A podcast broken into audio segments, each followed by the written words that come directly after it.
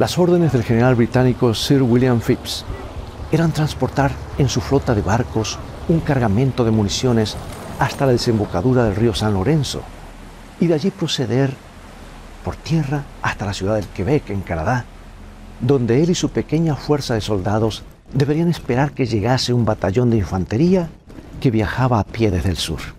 Este fue el plan. La flota cargando la valiosa munición se deslizaba pulgada a pulgada a través del río en dirección a los muros de la ciudad. Y al llegar al lugar designado, se escondieron estratégicamente protegidos por el manto nocturno. Pero algo inesperado ocurrió, que por muy poco hizo que todos perecieran.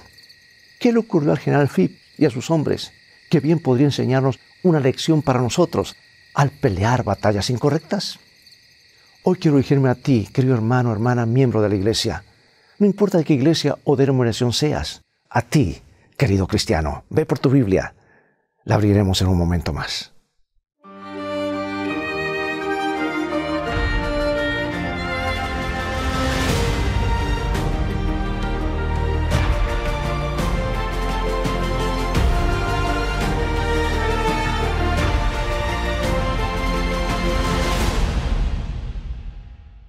Todo hubiera marchado sin ningún incidente, excepto que el general Phipps, un estricto protestante, odiaba a los católicos.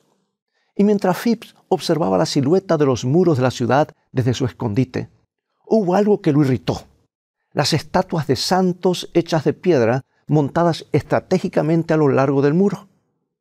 Y esto lo irritó tanto que a pesar de sus órdenes y su misión secreta, ordenó a sus soldados abrir fuego contra los santos de piedra en los muros. Los marineros ingleses prepararon sus mosquetes y dispararon contra los santos de piedra. Ráfaga tras ráfaga de munición fue disparada. Por supuesto, todo ese tiroteo alertó a la armada francesa a, ocupar sus lugares y comenzaron a disparar hacia la flota inglesa. En su celo por destruir los santos, Phipp gastó todo el cargamento de municiones. El primer batallón de infantería llegó justo a tiempo para rescatar al general Phipps y a sus hombres. Justo a tiempo para salvar a Phipps y a su flota de ellos mismos y de aquel enemigo que estaba al frente. El general Phipps había sido comisionado para guardar la preciosa carga de munición que podría haber traído la victoria a su país y a su rey. Sin embargo, él perdió su oportunidad. Se mantuvo demasiado ocupado derribando santos de piedra indefensos Increíble. Toda la munición desperdiciada. Órdenes claras, pero ignoradas. Visibilidad 100%, pero la visión eclipsada. Fue comisionado para una guerra, peleó otra. El objetivo destruido, pero el enemigo, el incorrecto. Los santos destruidos, pero no el enemigo real. Estampidos, pólvora, pólvora, fuego de cañones. Parecía una batalla real, pero no lo era. Dieron al blanco, pero al equivocado. Ganaron la batalla, pero perdieron la guerra. Todavía hoy ocurre lo mismo. Siempre ha ocurrido aquí y allá. Ocurre en Quebec y en todas partes. Munición usada, santos destruidos, enemigo todavía intacto. El enemigo se ríe y nos envía a la retirada. Oportunidades perdidas, munición desperdiciada, comisión ignorada, llamado desperdiciado, santos destrozados, demonios todavía en pie, y celosos de la obra, pero en la dirección errada, misión correcta, pero blanco equivocado. Oh, sí, todavía ocurre. Y con frecuencia apuntamos nuestras armas hacia los santos, a nuestros compañeros de peregrinaje, y a veces hasta nuestros propios miembros de la familia. Alguien ha dicho que si fuéramos tan duros con el diablo como lo somos unos con otros, hace rato ya lo hubiéramos puesto en retirada.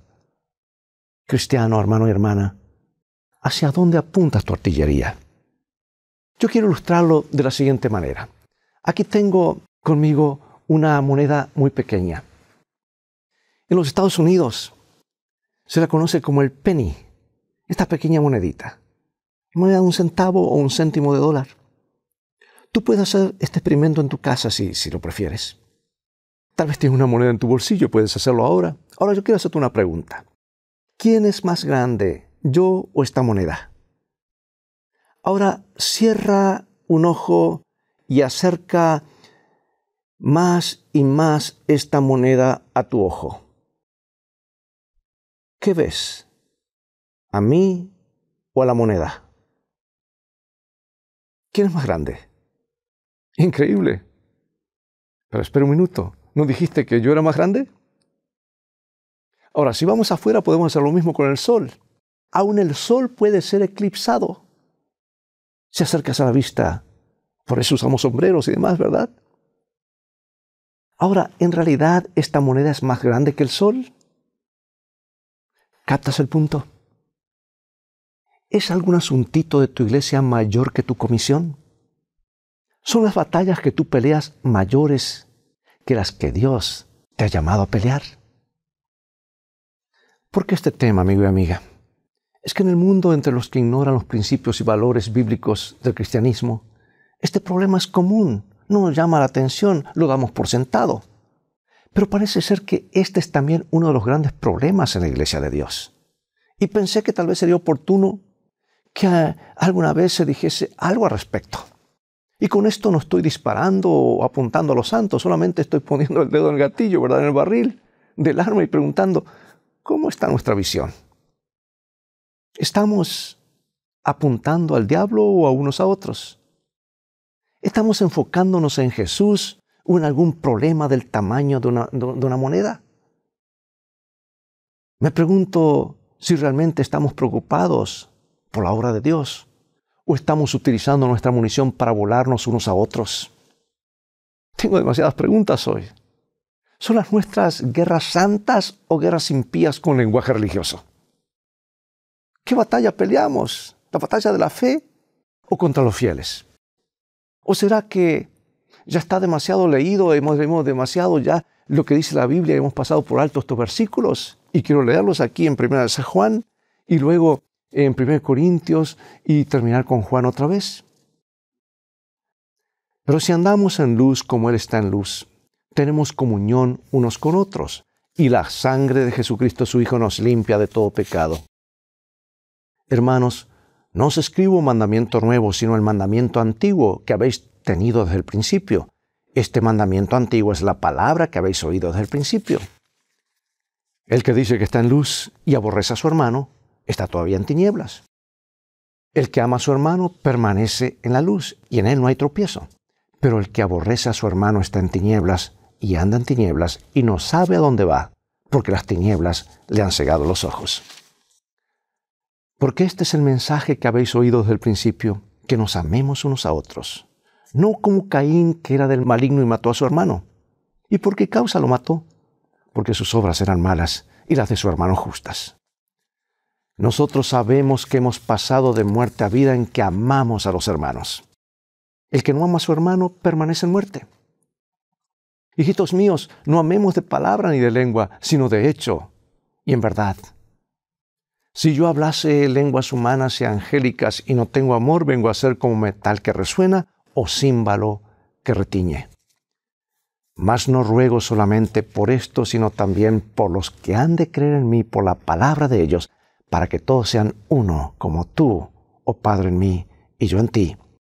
Que también ellos sean uno en nosotros, para que el mundo crea que tú me enviaste. Un mandamiento nuevo os doy que os améis unos a otros como yo os he amado, que también os améis unos a otros. Y en esto conocerán todos que sois mis discípulos, si tuvierais amor los unos por los otros. Bueno, demasiado claro para malinterpretarlo, ¿verdad? O para pasarlo por alto. Pregunto, ¿es mucho lo que Dios nos está pidiendo? No. Todo lo que se requiere es un cambio de actitud y una entrega de nuestra voluntad a Dios y comenzar a practicar la regla de oro.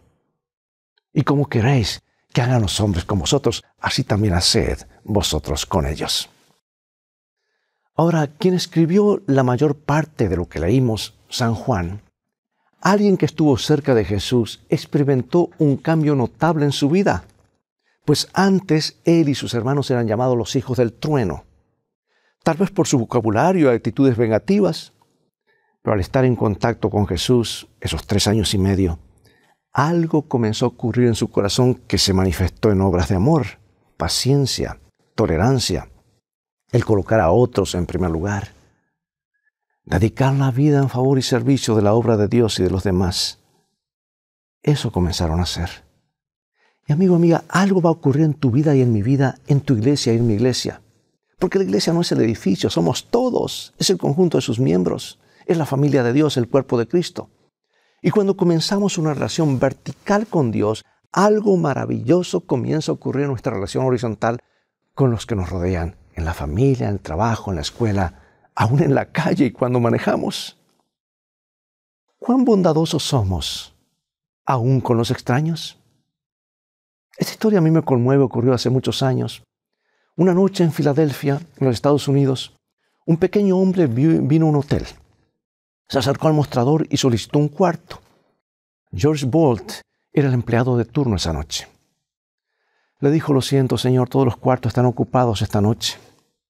El anciano comenzó a retirarse y dijo, oh, lo siento, es que mi esposa está enferma y necesito un cuarto. No me ha sido posible encontrar ninguno esta noche. El anciano ya se retiraba cuando George dijo, Espere, señor, no le dije que no podía tener un cuarto, lo que le dije es que no hay ningún cuarto en el hotel.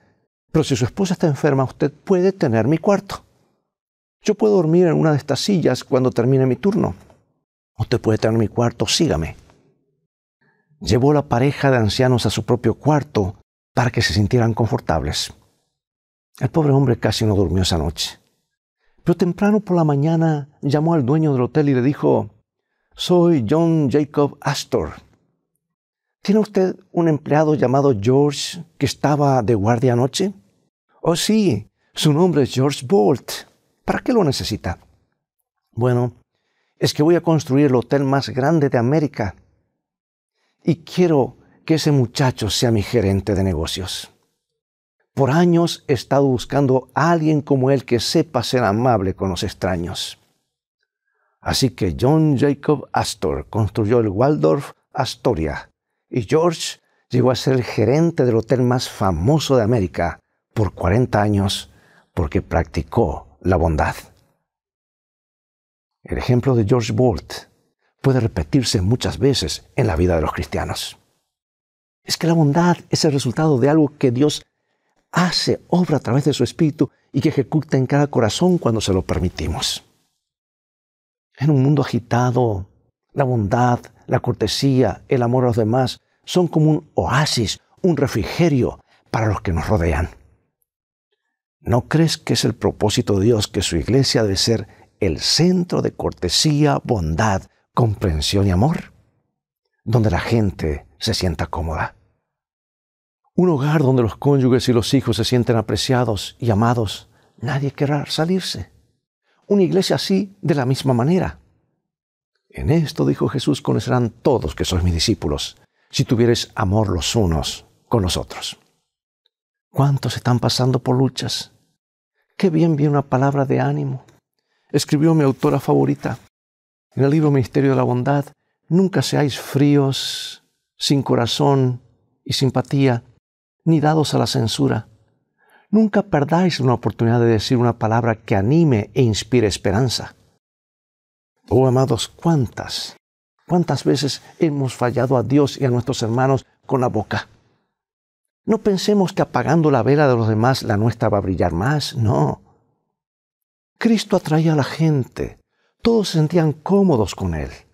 Las multitudes lo seguían porque su vida estaba en contraste con la dureza farisaica. Su vida perfumaba la vida de los demás. Era un olor grato. Y dice el apóstol escribiendo a los Corintios, porque para Dios somos grato olor de Cristo en los que se salvan. ¿Escuchaste? Somos grato olor. La pregunta es, ¿cómo hueles tú? ¿Cómo huelo yo? ¿Se acerca a nosotros? ¿Sabes que hay cosas que producen mal olor y espantan? La crítica, el mal hábito del chisme, la dureza, el orgullo. Cuando hablamos bien de los demás, generamos un grato olor. Pregunto, ¿a cuánto nos gusta que se hable bien de nosotros? Pues acostumbrémonos a hablar bien de los demás, a crear una buena reputación, porque en esto conocerán todos que sois mis discípulos, si tuvierais amor los unos con los otros. ¿No crees que una iglesia así, en una iglesia tal, eh, cientos y cientos podrían ser añadidos en un año. Nuevamente este libro hermoso, Ministerio de la Bondad, nos dice, si quisiéramos humillarnos ante Dios, ser amables, corteses y compasivos, se producirían cien conversiones a la verdad allí donde se produce una ahora. Hermano y hermana, no tratemos de amar, vayamos a Dios y a su palabra y pidamos que el Espíritu nos posea y nos dé y dé fruto nosotros.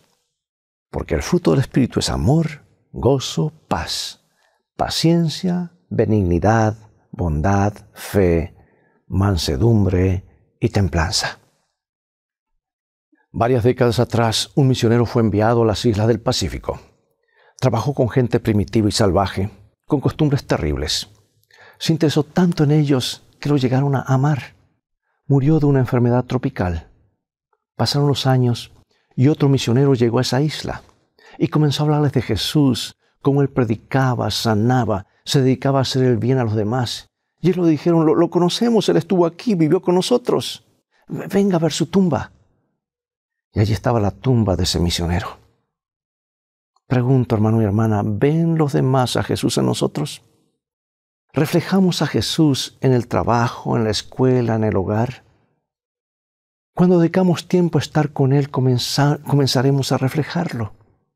Un cambio comienza a operarse, porque le estamos dando la oportunidad para que nos transforme. Tiempo pasado con Dios. Cuando Moisés bajó del monte su rostro resplandecía. Estuvo en contacto con Dios. Escucha esta hermosa cita del libro Palabras de Vida del Gran Maestro, que nos dice, Cristo espera con un deseo anhelante la manifestación de sí mismo en su iglesia. Cuando el carácter de Cristo sea perfectamente reproducido en su pueblo, entonces vendrá Él para reclamarlos como suyos. Todo cristiano tiene la oportunidad no solo de esperar, sino de apresurar la venida de nuestro Señor Jesucristo. Si todos los que profesan el nombre de Cristo llevaran frutos para su gloria, cuán prontamente se sembraría en todo el mundo la semilla del Evangelio. Rápidamente maduraría la cosecha final y Cristo vendría para recoger el precioso grano. Hermosas palabras, ¿verdad?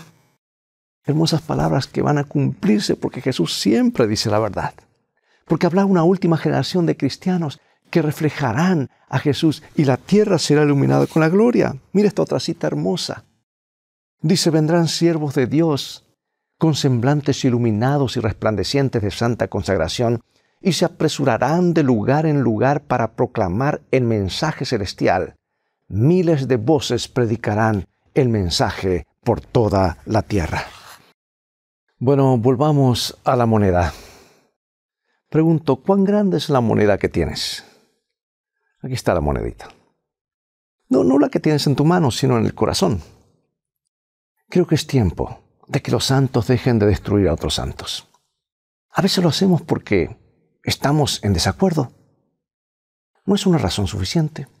Conocí a alguien que se fue de una iglesia porque las cosas no se hacían como él quería. Y a veces lo hacemos porque nosotros creemos estar en lo correcto y los demás en lo incorrecto.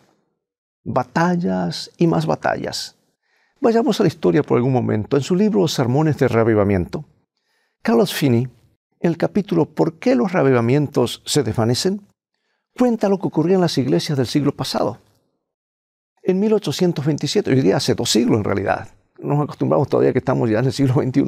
En 1827 las iglesias luchaban si el pastor debía usar sombreros, eh, sombreros redondeados o sombreros con el ala levantada. Y cuidado si el ministro usaba un sombrero de piel un asunto de vida o muerte. Y una gran conmoción causó cuando los pastores comenzaron a usar corbatas. Se están volviendo muy seculares y muchos dejaron la iglesia. Y en algunas iglesias no dejamos pasar a alguien sin corbata porque es la vestimenta apropiada de gala para un servicio de oración en Occidente. Porque nuestra vestimenta al asistir a la iglesia habla mucho de nuestro concepto de Dios, de su dignidad y su grandeza. En la calle, en el estadio, usamos la ropa adecuada para esos lugares. Para un baquete una boda nos vestimos con lo mejor. Y sabes que aún en las cortes de algunos países no se permite entrar sin camisa y corbata y saco, o sea, chaqueta, porque es la forma más respetable y decente de presentarse ante el juez. Pero si alguien no tiene eso y viene a la iglesia, pues no lo rechacemos. Poco a poco el ejemplo y la bondad que le, manifestemos, pues comenzará a dar los pasos correspondientes. Algunas cosas llevan más tiempo que otras. También el pastor Fini hablaba acerca de las batallas sobre los seminarios. Para muchos era una señal de que la iglesia iba rumbo a la perdición. ¿Por qué? Porque hasta que los seminarios comenzaron a usarse, un diácono se paraba al frente y dirigía la congregación. No tenían PowerPoint, no tenían proyectores ni cañoncitos, ¿verdad? Parecía que los seminarios ahora no eran tan santos como tener una persona al frente.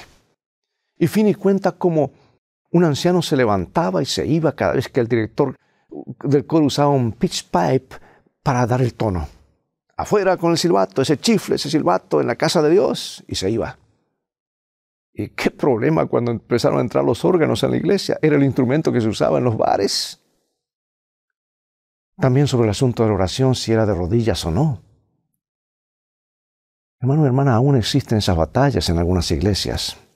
Batallas, batallas, toneladas de municiones, fuego nutrido, artillería pesada, batallas equivocadas.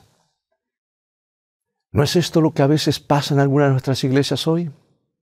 Batallas que consideramos importantes y descuidamos la batalla a la cual el Señor nos ha llamado. Al diablo le encanta llevar a la gente a los extremos, porque ambos extremos terminan en el mismo pozo, liberalismo o fanatismo. Él sabe que en los extremos se pelean las batallas equivocadas.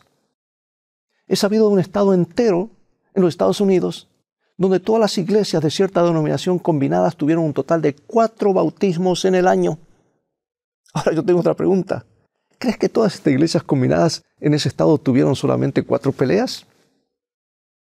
¿Estamos peleando las batallas correctas?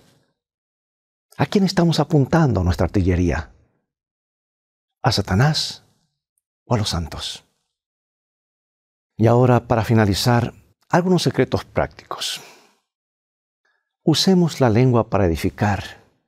Cuidemos nuestras palabras. Antes de hablar somos los amos de nuestras palabras. Después de hablar, las palabras son nuestro amo. Nada es más poderoso que una palabra de afirmación. Decir una palabra de ánimo a otra persona, aunque no lo merezca. ¿Quieres mejorar 100% en tus relaciones dentro y fuera de la iglesia?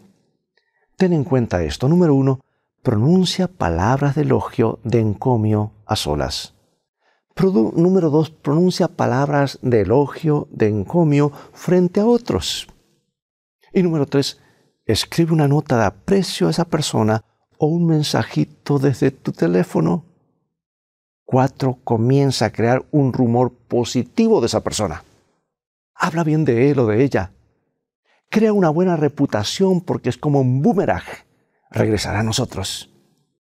Y hoy con las redes sociales es tan fácil hacerlo. ¿Crees que alguien se va a salir de un lugar donde se siente amado, apreciado, seguro, parte de la familia? Nuestra iglesia y nuestro hogar deben ser esos, esos lugares. Y tú puedes hacer la diferencia al reflejar el carácter de Jesús. Hay tantas bendiciones para ti el resto de este año. Muchos no las recibirán por elegir seguir viviendo en el mundo del pesimismo, la crítica, el rencor, odio o ser negativos. Hay una prueba o test de psicología donde se le pregunta a la persona qué es lo que ve. Hay una gran cartulina blanca que se dibuja, en la cual se dibuja un puntito negro. Y casi todos dicen que ven un punto negro y no mencionan la gran cartulina blanca. Es como el vaso medio vacío o medio lleno, ¿verdad? Acostúmbrate, acostúmbrate a decir, lo siento, I'm sorry. Nunca eres más grande que cuando pides perdón o pides disculpas. Todos nos equivocamos. Usa el superglue o super pegamento del perdón. El pegamento del perdón, esto es clave. Usa frases como estas, lo siento. No tengo derecho de haberte dicho, dicho o hecho eso. O puedes decir, eso es lo que me hubiese gustado decir, decirte o hacer. Te prometo que en el futuro lo haré. En resumen, quiero invitarte a encauzar tu rumbo y el mío como cristianos y como iglesia. Misión, el Evangelio a toda nación, tribu, lengua y pueblo. Meta, el reino de los cielos. Estrategia, amarnos unos a otros para que el mundo conozca. Batallas, sí, la buena batalla de la fe. Todas las demás son batallas equivocadas.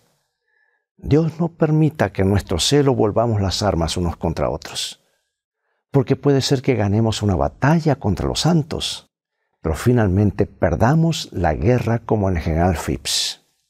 Que apuntemos nuestras armas al enemigo, le quitemos cuantos cautivos podamos, no dándole lugar en nuestro corazón, en nuestros corazones y mente, y jamás apuntándonos unos a otros. Un mandamiento nuevo os doy, que os améis unos a otros como yo os he amado, que también os améis unos a otros, porque en esto conocerán todos que sois mis discípulos, si tuvieseis amor los unos por los otros. Acompáñame en oración.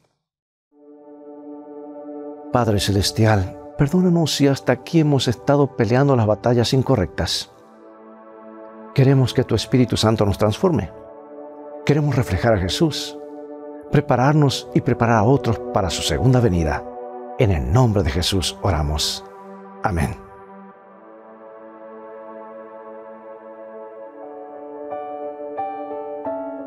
No tenemos nunca por qué sentirnos solos. Los ángeles son nuestros compañeros. el consolador que Cristo prometió enviar en su nombre, mora con nosotros. En el camino que conduce a la ciudad de Dios, no hay dificultades que no puedan vencer quienes en Él confían. No hay peligros de que no puedan verse libres.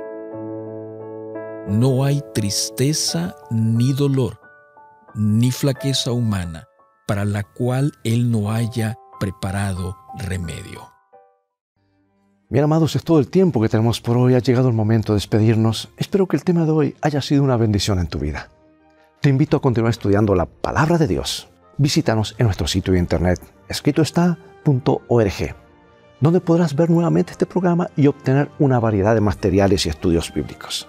Podrás compartirlo con tus familiares, amigos y así transformarte en un canal de bendición para otros. Dios te bendiga y te guarde y recuerda, escrito está, no solo de pan vivirá el hombre, sino de toda palabra que sale de la boca de Dios.